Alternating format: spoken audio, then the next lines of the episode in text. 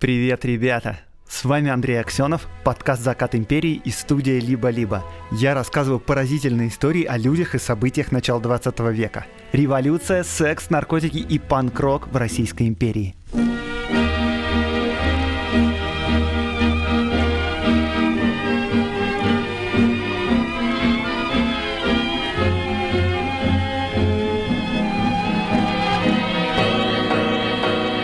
Небольшое обновление по лекциям. Дорогие патроны, я вам очень благодарен за то, что вы помогаете моему подкасту, но я выяснил, что вы не заходите на Patreon. Пожалуйста, зайдите туда. Там есть бесплатные билеты для вас и скидки, а мест осталось очень мало. Питер, единственный день, который был, полностью заполнился, поэтому мы сделали еще один день, воскресенье, 4 апреля. Заходите, записывайтесь, места пока что есть. Москва полностью разобрана. Ребята, это очень круто, я даже не ожидал. Осталось небольшое количество мест для патронов. Если патроны не запишутся, в четверг я открою все оставшиеся места. Остался только четверг, 25 марта. Спасибо, жду встречи с вами. В 1902 году вышла небольшая брошюра под названием «Самокатная железная дорога». Написал ее Александр Родных, один из первых русских писателей-фантастов, популяризатор науки. Самокатная она называлась, потому что поездам на этой железной дороге не понадобится ни паровоз, ни тепловоз, ни двигатели, ни топливо. Да, с вами постоянная рубрика «Ретро-футуризм», которую делаю совместно с генеральным партнером подкаста компании Selectel.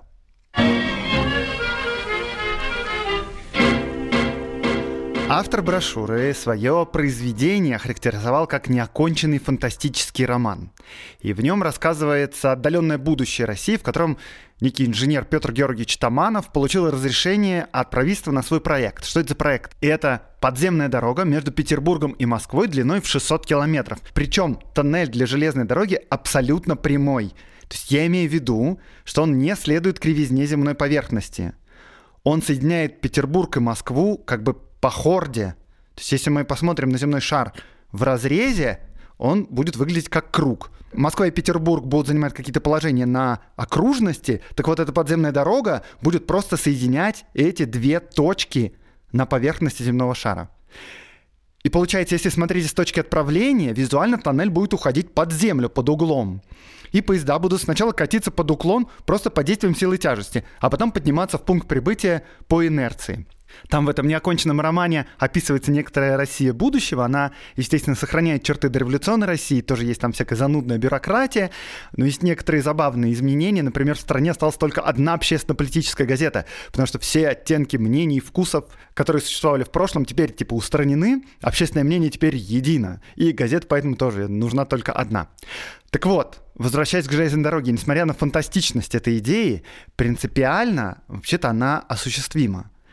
Математик Яков Перельман в 1936 году написал статью в журнале «Математика и физика в школе», где показал, что хотя, конечно, в реализации этой идеи есть некоторые препятствия, например, при большой скорости на движение поезда будет влиять наличие воздуха в тоннеле, ну да, естественно, нельзя забывать про силу трения, но в принципе, если разрешить эти проблемы, то идея не противоречит законам физики.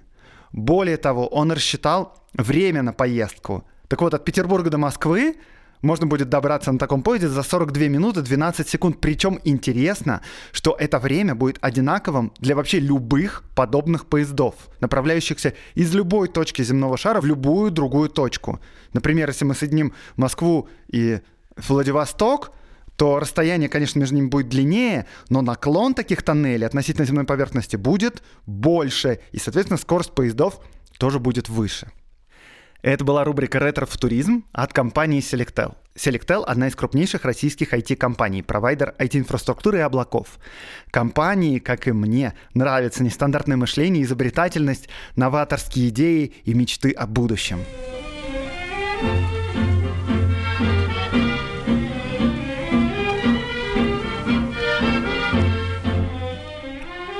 Ура! Великие художники-чрезмерники, мои братья, ура! Разобьем же палитры предков, зажжем пламя радости из ложных шедевров и установим великие каноны, долженствующие управлять живописью завтрашнего дня. Канон заключается в одном слове. чрезмерность. Чрезмерность во всем недостаток, когда-то сказал один осел. Мы провозглашаем как раз наоборот. Чрезмерность всегда во всем есть сила, единственная сила. Солнце никогда не может быть слишком пламенно, небо слишком зеленым, морская даль не может быть слишком алую, тьма слишком черную и непроглядную.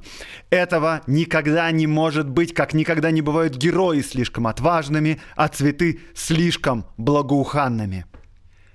Этот пламенный манифест, подписанный художником Иоахимом Рафаэлем Баранали, появился в парижских газетах в 1910 году. Имя Баранали никому не было известно, но манифест произвел впечатление на публику. Тем более, что он провозглашал новое направление – эксцессивизм или чрезмерность. Вскоре в Париже прошла выставка Общества независимых художников, где публика впервые увидела работу неизвестного, но, как мы видим, красноречивого художника. Называлась она «И солнце заснуло над Адриатикой». И была она, разумеется, абстрактной, экспрессивной, яркой, написанной смелыми, широкими мазками. Загуглите, посмотрите, очень советую. «И солнце заснуло над Адриатикой» Баранали.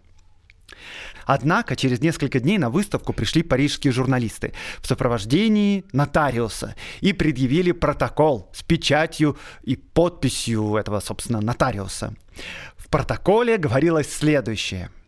Картина «И солнце заснуло над Адриатикой» была написана ослиным хвостом. Ну, то есть э, буквально. Незадолго до выставки эти самые журналисты арендовали животное, самого осла привязали к холсту, а к хвосту осла привязали кисть. Осла кормили печеньем, тот от радости размахивал хвостом, смело так экспрессивно и очень абстрактно нанося мазки на холст. Для разнообразия цветовой гаммы кисть периодически меняли, а нотариус все это аккуратно фиксировал в протоколе, чтобы ни у кого не оставалось сомнений в произошедшем. Сама якобы итальянская фамилия Баранали оказалась анаграммой от французского слова «алибарон», что переводится, собственно, как «осел». Несмотря на общее веселье и широкую медийность, кажется, журналистская выходка нисколько не дискредитировала авангардистов. Более того, этот эксцесс был использован как вызов, как оружие. Он был взят на вооружение русскими художниками и направлен как бы против его создателей. Наши старые знакомые, художники Ларионов и Гончарова, Помните, которые вместе с футуристами разрисовывали лица, гуляли по Кузнецкому, а еще они же создавали декорации для балетов Дягилева. Так вот, они, а также их друзья, например, Казимир Малевич, братья Бурлюки, братья Зданевичи и другие создали творческое объединение «Ослиный хвост».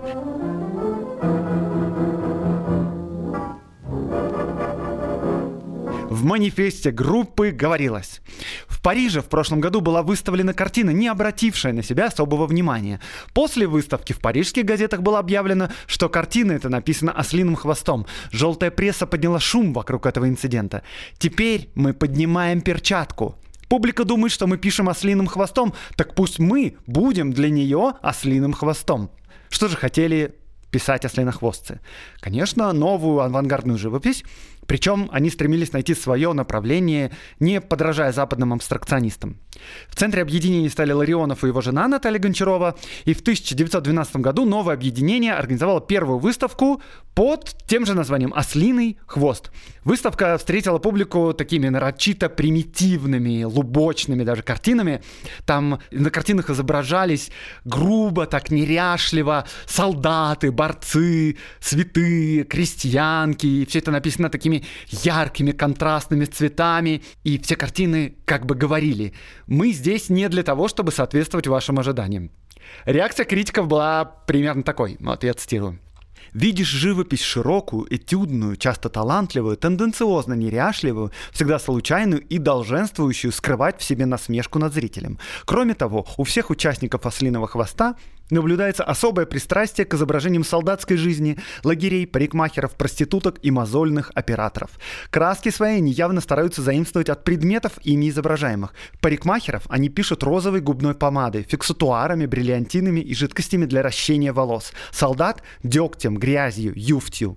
И этим им удается передать аромат изображаемых вещей и возбудить тошноту и отвращение в зрителе. Зачем вообще такое делать? Зачем нарочно стараться рисовать примитивно, особенно если ты учился рисовать хорошо? Ну, дело в том, что вообще-то на дворе уже 20 век. К этому моменту реалистическая живопись, наверное, уже исчерпала все свои направления, все уже было опробовано, и во всем уже были свои идеалы. А искусство, творчество — это вообще-то создание нового. Я имею в виду не нового предмета картины, а новой идеи, которую можно выразить какими-то средствами, например, красками. Вот я знаю, что у многих, даже почти у всех подгорает от вершины изобразительного искусства, от черного квадрата Малевича. Воу-воу-воу, Андрей, да, полегче, что это за вершина изобразительного искусства, черный квадрат, ты как бы о чем э, речь? Окей, объясняю. Нет никакого смысла оценивать черный квадрат с позиции реалистической живописи. Не надо его сравнивать с Шишкиным и Айвазовским. Чтобы было понятнее, воспринимайте черный квадрат не как живопись, а как мем. И мем гениальный. Тут нельзя не согласиться. Вот представьте себе тред, в котором комментаторы соревнуются. Они пытаются впихнуть в одну картинку максимальное количество предметов, а в идеале вообще все. И каждая картинка следующая все более и более абстрактна, а самый последний комментарий от юзера Малевич, который просто зафигачил черный квадрат. И у этого комментария, понятно, куча лайков. Ну, то есть всем ясно, что после этого комментария уже просто, ну, нечего добавить. Нечего добавить, потому что это конец живописи, вершина живописи. Ну вот, э, это то, что сделал тогда Малевич. Просто фотошопа тогда не было, и поэтому он сделал это на холсте и масляными красками. Короче, э, возвращаемся к нашим ослиным хвостам. Они заняты немного другим, но вот их нарочитый примитивизм, он как бы нам говорит о том, что мы тут в городе все немножечко, знаете, оторвались от реальной жизни. Мы тут книжки читаем, носим на крахмаленную одежду, шляпки с цветами и перьями, а жизнь, она как бы грубая, непосредственная, очень живая. И вот мы специально пишем настоящую жизнь, и стараемся ее писать так, как ее бы написал крестьянин, который никогда не учился рисовать в художественном училище. Руц.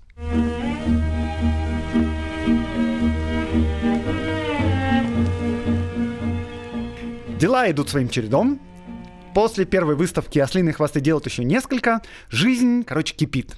Летом 1912 года ослинохвостцы Кирилл Зданевич и Михаил Ледантю приехали развеяться в Тифлис, то есть э, в современный Тбилиси. Кирилл Зданевич и его старший брат Илья, который приехал чуть-чуть попозже, они по происхождению были наполовину грузины, поэтому выбор для отдыха был прост. Но они не только отдыхать приехали, Одной из целей их было отыскать и накупить разные произведения народного творчества. Там, керамику, деревянные изделия, чтобы черпать вдохновение, чтобы настроиться на корневое искусство. И вот несколько дней на ногах, конечно, легко не даются, и друзья решили зайти в Духан, то есть в местный ресторан, трактир, чтобы перекусить и выпить вина. И на вокзальной площади нашлось подходящее заведение под названием «Варяг».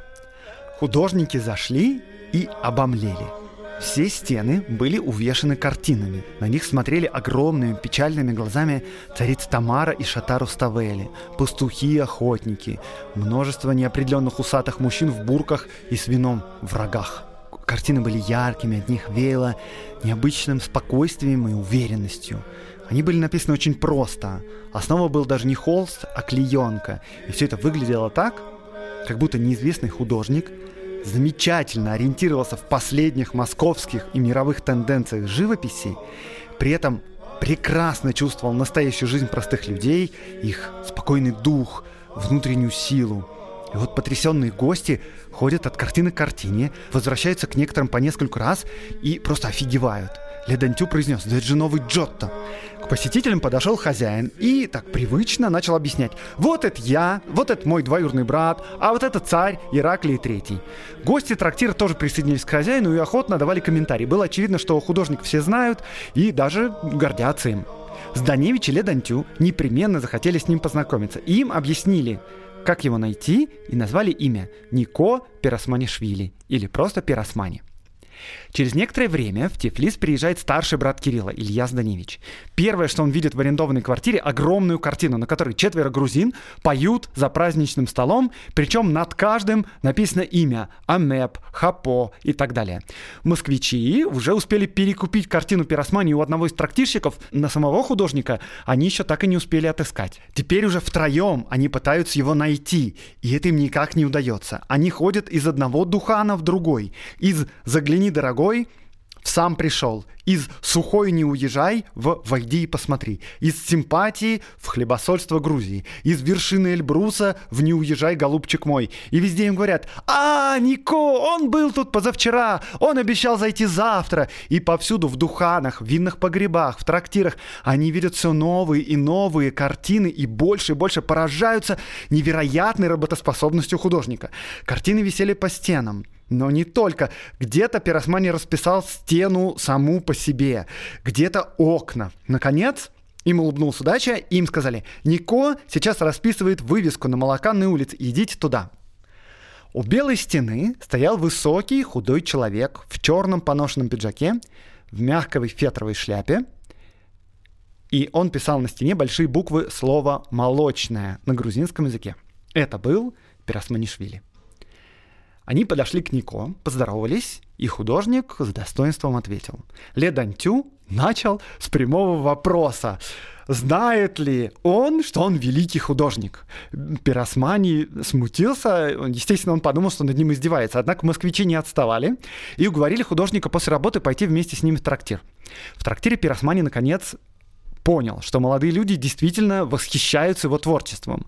Ему одновременно было и неловко, и лестно, потому что два настоящих художника и один поэт из России по всему Тифлису собирают вообще все, что удается узнать о нем и его картинах. Они даже показали ему толстую тетрадь со списком найденных картин и их владельцев и сказали, что хотят купить те картины, которые удастся, и назвали те, которые понравились больше всего. И более того, они хотят отправить эти картины на выставку в Москву, и что о Пиросмане обязательно напишут в газетах. В конце концов, Пиросмани поверил им, хоть это было и странно, и рассказал им свою историю. Разошлись они поздно вечером, и на прощание Никол сказал, «Я никогда не забуду нашу встречу и наши разговоры». Кто же такой Нико Пиросмани и откуда он взялся? На протяжении нескольких лет после этой встречи братья Зданевичи искали всех и дальних, и близких знакомых Пиросмани. Они расспрашивали всех, кого только могли найти. Они пытались отыскать его картины и записывали истории о нем. И, в конце концов, они дополнили ту историю, которую им рассказал художник. Итак, вот что они узнали. Николай Пиросманишвили такое его настоящее имя, родился в крупном селе в Кахетии, в Грузии. Родители его умерли рано, одна семья вышла замуж, вторую взяли к себе родственники, а маленького Никола взяла к себе семья Калантаровых, у которых работал отец Нико, пока был жив еще. Семья была богатой, мальчика там любили и относились к нему хорошо. С детства почти все свое время он посвящал рисованию. Он рисовал постоянно, все, что видел. Куриц, людей, горы, быков, виноград. Он рисовал на бумаге, на стенах, на песке, на крышах, углем, красками, чем только мог, на чем только мог. Когда мальчик подрос, Калантаровы перевезли его в Тифлис и продолжали заботиться о нем. А тот ну, помогал по хозяйству, по дому, по мере сил. И мальчик он был необычный, помимо вот своей страсти к рисованию, он еще казался немножко не от мира сего. Такой бескорыстный, добрый, впечатлительный, увлекающийся, но при этом гордый. Ему повезло с семьей Калантаровых, потому что те действительно его любили и заботились о ним. И вот он рос, жил у них, сверстники его вырастали, находили работу, женились, заводили детей. А Нико так и продолжал жить у Калантаровых. Теперь он уже играл с младшими детьми, занимал и развлекал их. Его продолжал увлекать рисование, хотя к 20 годам это уже несколько инфантильно. Он реально словно такой неповзрослевший ребенок. Добрый, наивный, он даже вина в рот не брал. Пиросмани хотел учиться рисованию, но денег, понятное дело, на это не было. Он хотел найти хотя бы кого-то, кто умеет рисовать, но ни среди знакомых, ни среди родственников Калантаровых таких тоже не было. Наконец он узнал, что в Тифлис приехал какой-то бывший студент, выпускник художественного училища. Нико собрал свои рисунки и пошел к нему. И этот вчерашний студент посмотрел на рисунки Нико и посоветовал ему пойти в школу при Кавказском обществе поощрения изящных искусств. Но обучение там стоило 25 копеек в день, и таких денег у Пиросманишвили опять же не было. Между тем, время идет, ему уже перевалило за 20. Нужно найти себе работу и жену, как порядочному мужчине. Нико как бы и так засиделся у своих благодетелей. Но никакие жизненные перспективы не могли его увлечь. Наконец ему нашли работу в типографии, ну это как бы культура все-таки, да, там не сапоги точать, не овец пасти. Нико около года проработал за печатанием газет, но затем вернулся к Калантаровым, э, что-то там на работе пошло не так. И так он дожил до 25 лет. Странный молодой человек, без родственников, без занятия, без жены, но с мечтой, которую, впрочем, никто не разделял.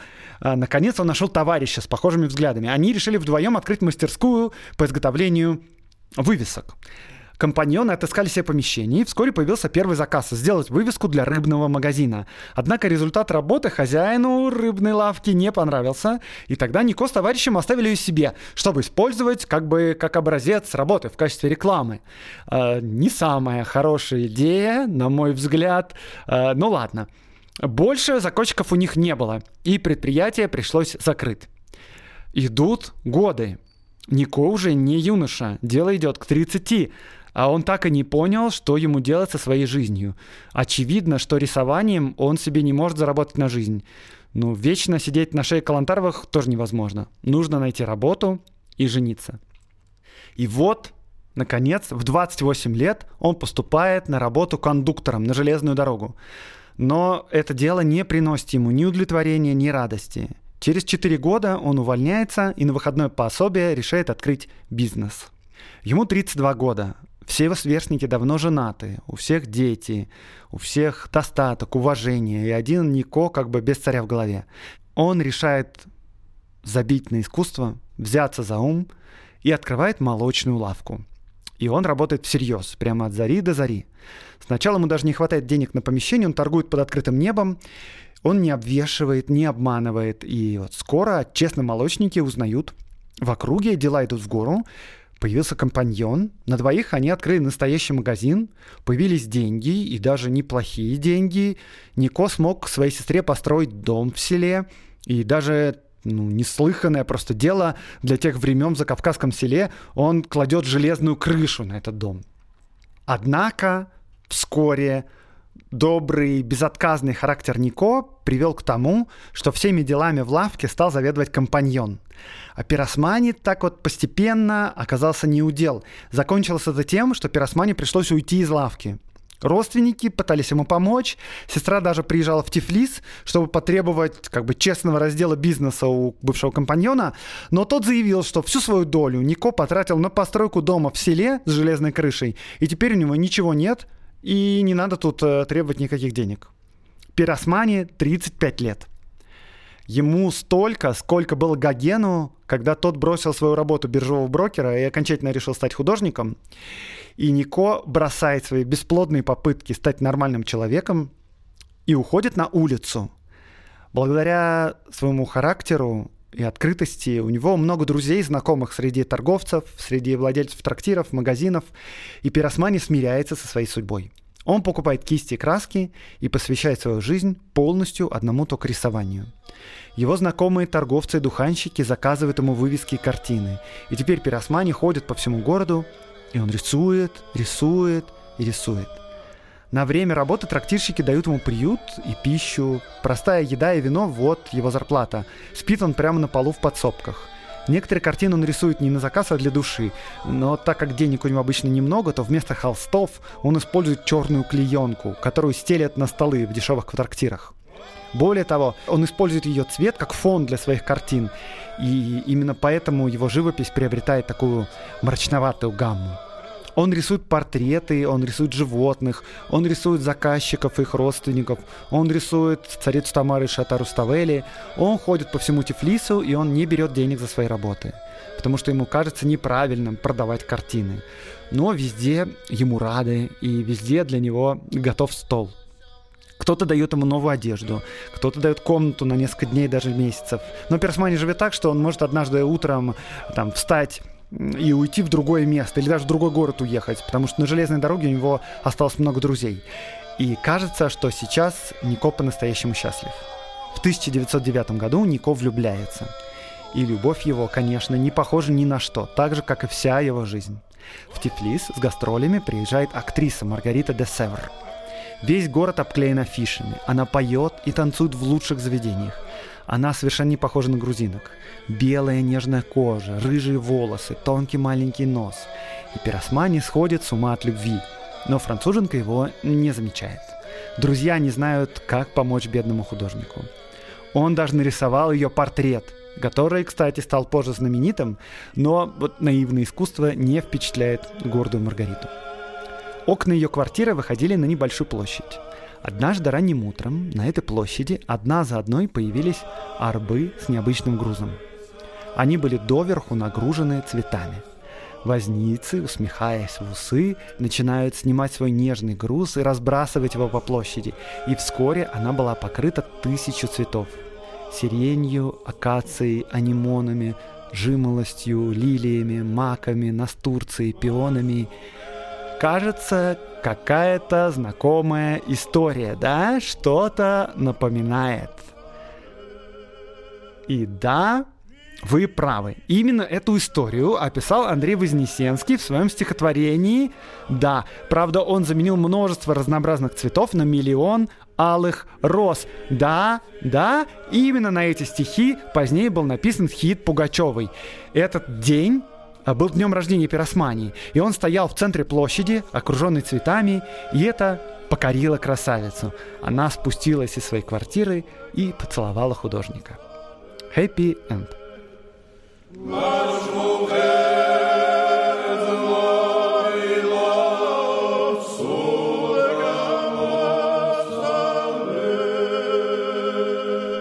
Если вас начала смущать некоторая сказочность и даже кинематографичность всего вышесказанного. Если ваш природный скепсис не дает вам поверить в мою историю до конца, то вы правы. То, что я только что рассказал, это миф о художнике Пиросмании. Как и всякий миф, он основан на реальности, но миф всегда ярче, красивее, выпуклее, чем настоящая жизнь. Простите, все те, кто мне поверил, это значит, что вы верите в чудо, это хорошо, я сам такой. Посочувствуем знатокам, с другой стороны, которые знают настоящую историю пиросмании и уже выключили подкаст э, где-то посередине, скривив губы, когда я начал рассказывать вот эти известные сказки про мальчика Нико. Настоящая его история гораздо сложнее, непонятнее, интереснее и глубже, чем миф о художнике Пиросмании. Этот миф создали братья Зданевичи и другие люди, например, Паустовский, который в красках описывал заваленную цветами площадь перед домом Маргариты. Первое, что стоит сказать, настоящую историю бездомного хиппи, который живет рисованием, у которого нет ни жены, ни работы, ни образования, эту жизнь э, чрезвычайно сложно восстановить. Все, что мы знаем о Пиросмане, это истории, э, байки, которые рассказывали о нем его многочисленные друзья, знакомые и заказчики. И в основном это посетители трактиров и винных погребов. Единственные реальные документальные свидетельства — это архивы железной дороги, где Нико действительно проработал несколько лет.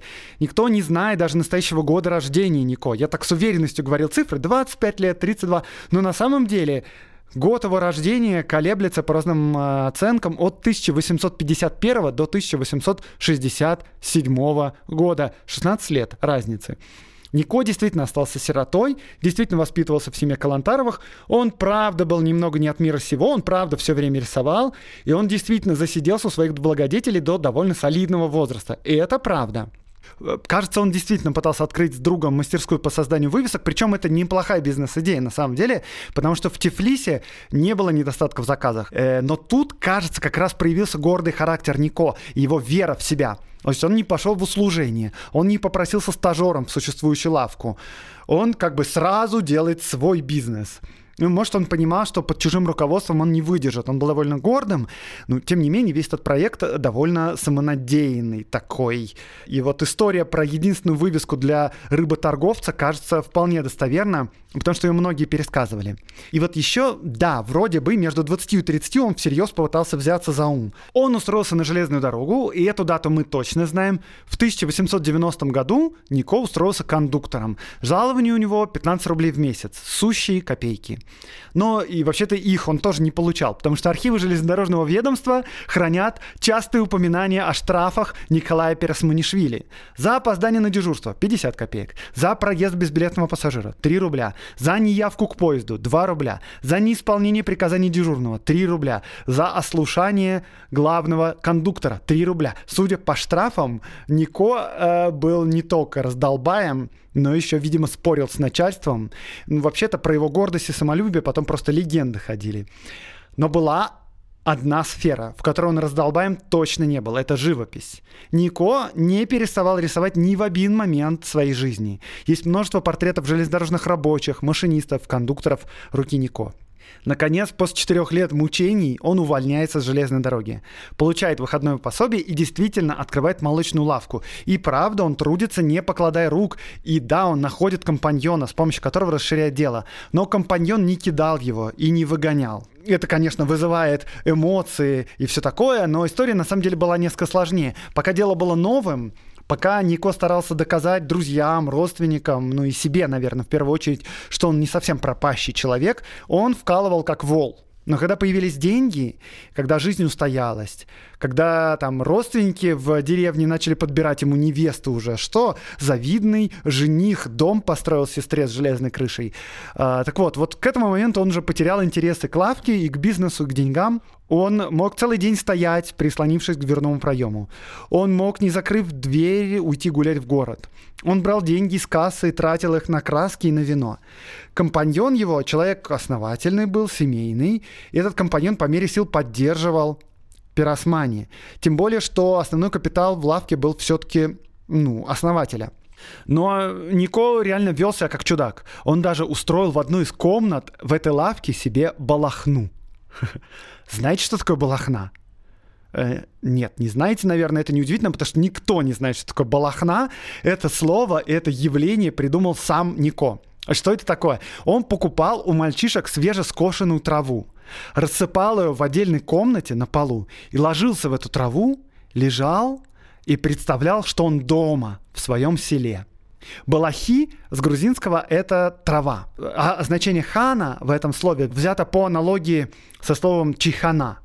То есть чихана — это место, где пьют чай, а балахна — это такое место, где валяются в траве. Короче, в конце концов он просто полностью забил на работу, а компаньон ему давал по рублю в день, и на эти деньги Нико и жил. Сестра Нико действительно подозревала, что напарник украл у брата лавку, а напарник, в свою очередь, подозревал, что сестра, пользуясь общей неприспособленностью пиросмани к жизни, выманила у него деньги на дом и на железную крышу. И вот сестра приехала в Тифлис выяснять отношения с лавочником, а конфликт ничем не закончился, потому что каждый думал, что, типа, оппонент обманщик и пользуется безотказностью и добротой Нико. И как бы каждый из них, и сестра, и компаньон хотели его защитить по-своему. Но самого Нико, кажется, это особенно не волновало вообще. Единственное, что его волновало всерьез, это рисование. А, в конце концов, в дни, когда он получал по рублю в день от бывшего напарника, он начал рисовать с утра до ночи. Он больше ничем не хотел заниматься. Но, тем не менее, он э, не был похож на хиппи с виду. Он сохранял гордый независимый вид. Он одевался с претензией. Как бы не в бурке, не в черкеске, не в кавказский костюм, а, как говорили тогда, в русское платье. А в России этот тип одежды называли городское платье. То есть он носил пиджак, шляпу и галстук. И для грузина это довольно необычно. Знакомые даже называли его граф. А вот что вспоминала о нем, например, жена его компаньона. Цитата. «Как тростник стройный. Даже женщина не может быть такой красивой, как я его помню. Рот, линия тела, шея, все прелестно». Или вот Одет он был просто, но чисто. Неверно думать, что это был жалкий, опустившийся человек. Нет, совсем не так. Я отчетливо помню незамутненную белую полоску воротника его блузы на смуглой шее. Неверно думать, что Пиросмани был простаком, он был себе на уме. Его не привлекала жизнь порядочного горожанина, это правда. Во многих отношениях он проявлял наивность.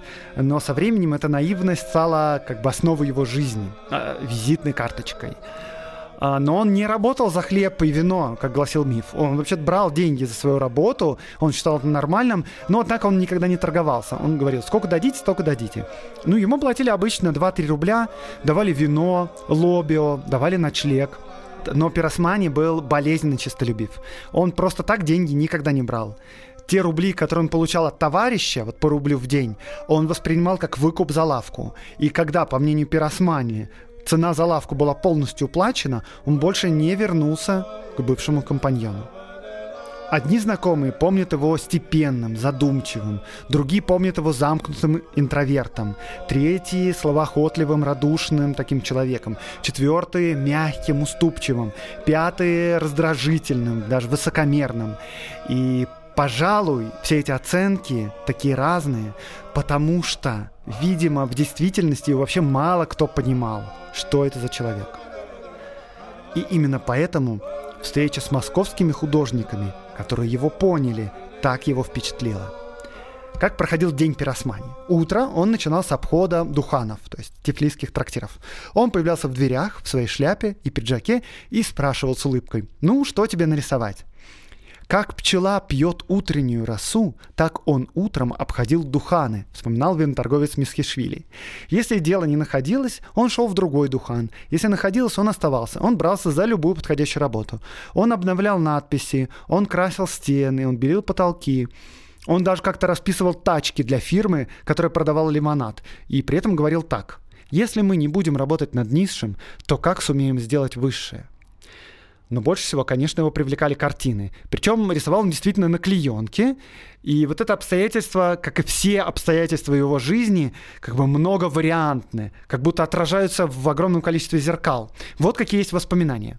Клеенка — это единственный материал для художника, имеющийся под рукой в Духане, где столики, клеенки, скамейки, винные бочки и острая зелень.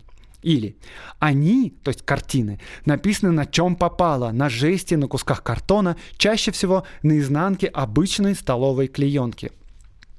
Но это тоже элемент мифа.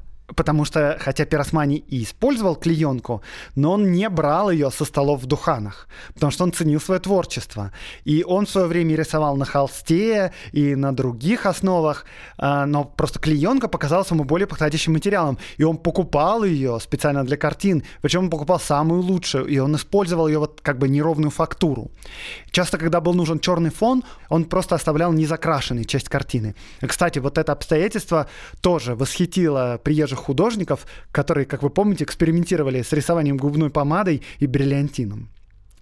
И вот как вся жизнь пиросмани, многоликая и неуловимая, которая отражается во многих воспоминаниях многих людей, мы не можем понять, что правда, а что вымысел, или насколько вот эти обстоятельства верны или нет, потому что каждое событие в его жизни рассказывалось десятками разнообразных способов. Так вот, его картины точно такие же, как его жизнь. Его картины имели множество вариантов. Он, в отличие от других художников, не раз повторять одни и те же сюжеты. Например, есть много-много его картин со сбором винограда, которые отличаются некоторыми деталями. Например, заказчики могли быть разными. На одной картине виноград собирают в Хахетии, на другой — в Эмеретии. Есть множество застольных картин, где усатые степенные мужчины с вином значит, что-то отмечают. И вот этот сюжет повторяется много раз. Где-то четверо за столом сидит, где-то шестеро, где-то Пиросмани рисует себя, где-то он себя не рисует. Вот эта реальность на картинах Пиросмани как бы многовариантна. И как будто все реальности правда, по крайней мере, сейчас мы не можем узнать, что действительно правда, а что нет. И был один особенный сюжет, к которому он возвращался снова и снова. И кажется, этот сюжет не очень важен для заказчиков и для посетителей Духанов, но, видимо, важный для него самого. Этот сюжет не из города, из деревни. И он повторяется много раз. Двор, петух и курица с цыплятами. Мальчик стоит у калитки, и мать как будто провожает его. И обстоятельства на картинах постоянно меняются, комбинируются по-разному. Вот то курица на переднем плане, то она где-то сбоку. Иногда мальчика нет, а есть только мать. Калитка иногда открыта, а иногда закрыта. Иногда есть другие персонажи. Козел, собака. И все это как будто какие-то осколки реальности, которые подбирает художник, как будто хочет найти самый настоящий. И он даже подписывает картин по-разному. путаница с его фамилией Пиросмани или Пиросманишвили объясняется тем, что на картинах он часто не писал последние буквы в подписи. То есть там могло быть и Пиросман, и Пиросмани, и Пиросманишв, и Пиросманишвили. Как насчет истории с прекрасной Маргаритой? Потому что это, конечно, центральная часть мифа о художнике Пиросмани. И эта часть мифа повторяется множество раз. Пишут они даже по-устовски, да, стихи Андрея Вознесенского, это, безусловно, относится к Пиросмани. И этот э, миф имеет просто огромное количество вариаций. Паустовский, например, говорит, что Пиросмани продал свою молочную лавку, чтобы купить множество цветов. Еще говорили, что Маргарита была распущенной жадной женщиной, бросившей художника и сбежавшей с богатым любовником. Вот Кирилл Зданевич об этом так пишет – Пиросманишвили встретил женщину, которую полюбил на всю жизнь. Певица и танцовщица из кафе Шантана, француженка Маргарита, красивая и изящная, поразила воображение Нико. Он не мог прийти в себя от изумления. Марго казалась ему прекрасным ангелом, спустившимся с неба. Счастливый Нико с радостью отдал свое сердце и, не раздумывая, все свое состояние. И тогда огромные черные глаза мадемуазель Маргариты последний раз взглянули на Нико. Она навсегда исчезла, разбив жизнь художнику. А Шкловский рассказывает другой вариант мифа. Пиросмани покупает все цветы в Тифлисе, и все цветы, которые росли под Тифлисом, и все цветы, которые пришли в Тифлис на поездах. Нанимает арбщиков, которые заваливают цветами улицу перед гостиницей, где остановилась Маргарита. Сам же отправляется пировать. И в разгар веселья получает записку «Приходите сегодня вечером». Но он так увлечен, что не может уйти из Духана. Где заканчивается миф и где начинается правда? Неизвестно. У Пиросмани действительно есть картина, изображающая певицу из ресторана. И картина подписана «Маргарита». Написана она была в то время, когда Пиросмани жил и работал в так называемых садах Артачала в пригороде Тифлиса. А, представляете себе, да, что такое увеселительные сады из прошлого выпуска? В этих садах был ресторан, где выступали певицы, а в парке, собственно, работали проститутки. И Пиросмани рисовал их, называя картины «Красавица Артачала». Работать на Титичева, то есть на хозяина садов Артачала, Пиросмани нравилось. Тот не лез в его работу, не указывал, что, где надо изображать, представлял художнику полную свободу действий. И там же гастролировала и актриса Маргарита де Север. И Пиросмани вполне очевидно ее знал. Но в то время у него уже не было давным-давно никакой молочной лавки. И, собственно, денег, чтобы засыпать площадь цветами, у него тоже не было. И вообще-то друзья и знакомые Нико не особенно-то вспоминали эту историю. Эта история возникла несколько позже вообще невозможно сказать, были ли у Нико отношения с Маргаритой, даже неизвестно, был ли он в нее влюблен. И вот свободная, бедная, наполненная творчеством жизнь Пиросмания протекала в нулевые годы и по большей части в духанах, трактирах, винных складах, потому что там было большинство его заказчиков. Духанщики считали своим долгом угостить вином художника, и если в юности Пиросман действительно не пил, то постепенно привык к вину. А когда вина стало не хватать, то он перешел на водку. Прежде обязательный, гордый, теперь он мог нагрубить заказчику, он мог забить на работу.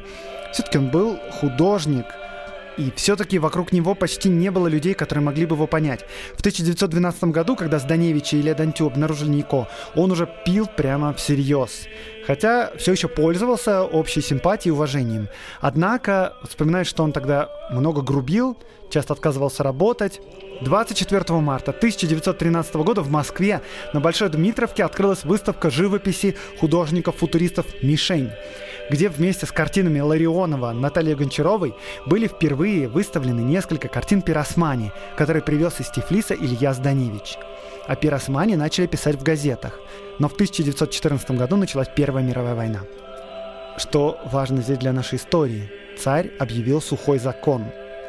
И дела главных заказчиков пиросмани, то есть духанщиков, трактирщиков, виноторговцев, пошли плохо и Пиросмани потерял большую часть своего заработка, но гордости своей он не потерял. Вот. Виноторговец э, Сазашвили вспоминал, что в 1915 году он нанял его для очередной картины «Сбор винограда» и постоянно указывал Нико, как и что писать. А в конце концов Пиросмани сказал, «Какой у тебя может быть вкус, ты даркаш, сиди за своим прилавком», и убежал. И пропал на неделю или на две недели. В 1916 году двое журналистов, которые знали Нико, увидели его в одном трактире. Он сидел и пил водку. Духанщик требовал взяться за работу, но Пиросмани вспылил и ответил «Не кричи на меня, я тебе не лакей». И журналисты вступили за художника, а Духанщик ответил «Пускай благодарит, что его кормят».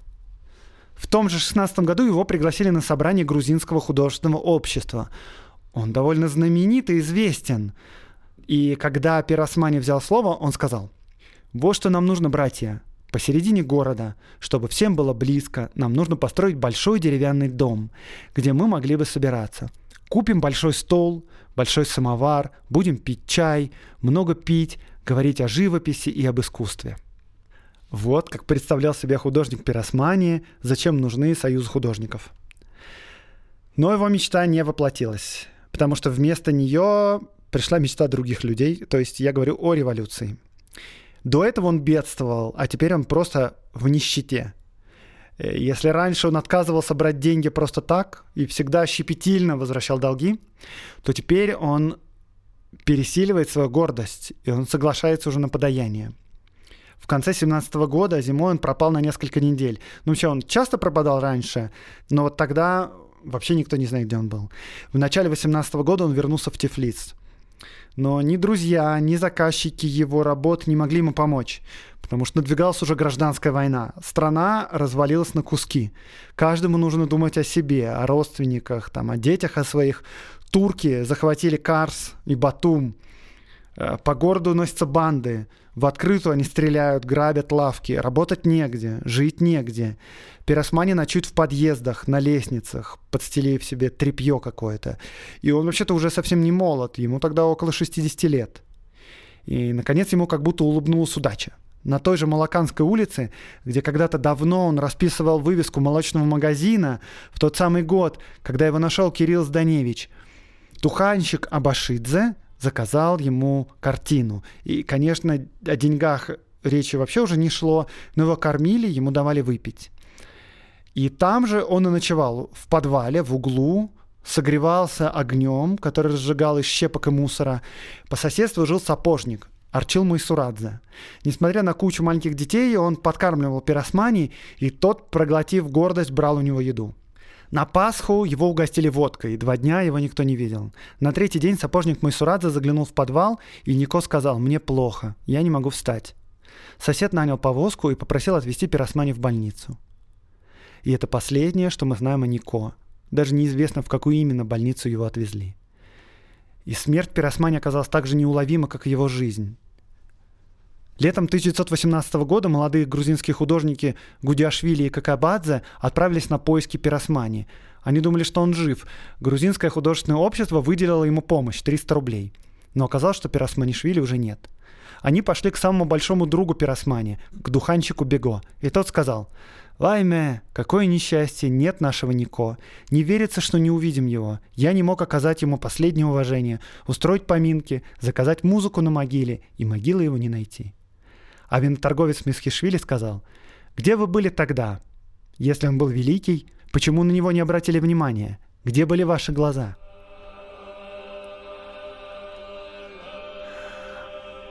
Что происходит с нами, когда мы смотрим сны? Художник Пиросмани выходит из стены, из рамок примитивной, из всякой суеты и продает картины за порцию еды.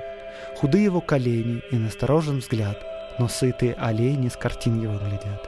Красотка Маргарита в траве густой лежит, а грудь ее открыта, там родинка дрожит. И вся земля ликует, пирует и поет, и он ее рисует, и Маргариту ждет. Он жизнь любил не скупо, как видно по всему, но не хватило супа на всей земле ему.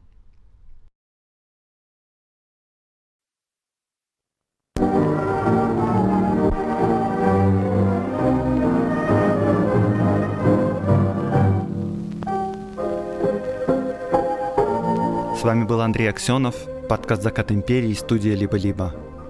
В записи этого выпуска принимали участие Катерина Серебренникова, редактор, Евгений Каланский, факт-чек, лайк, репост, подписывайтесь на соцсети подкаста и на мой Patreon. До встречи в следующий понедельник.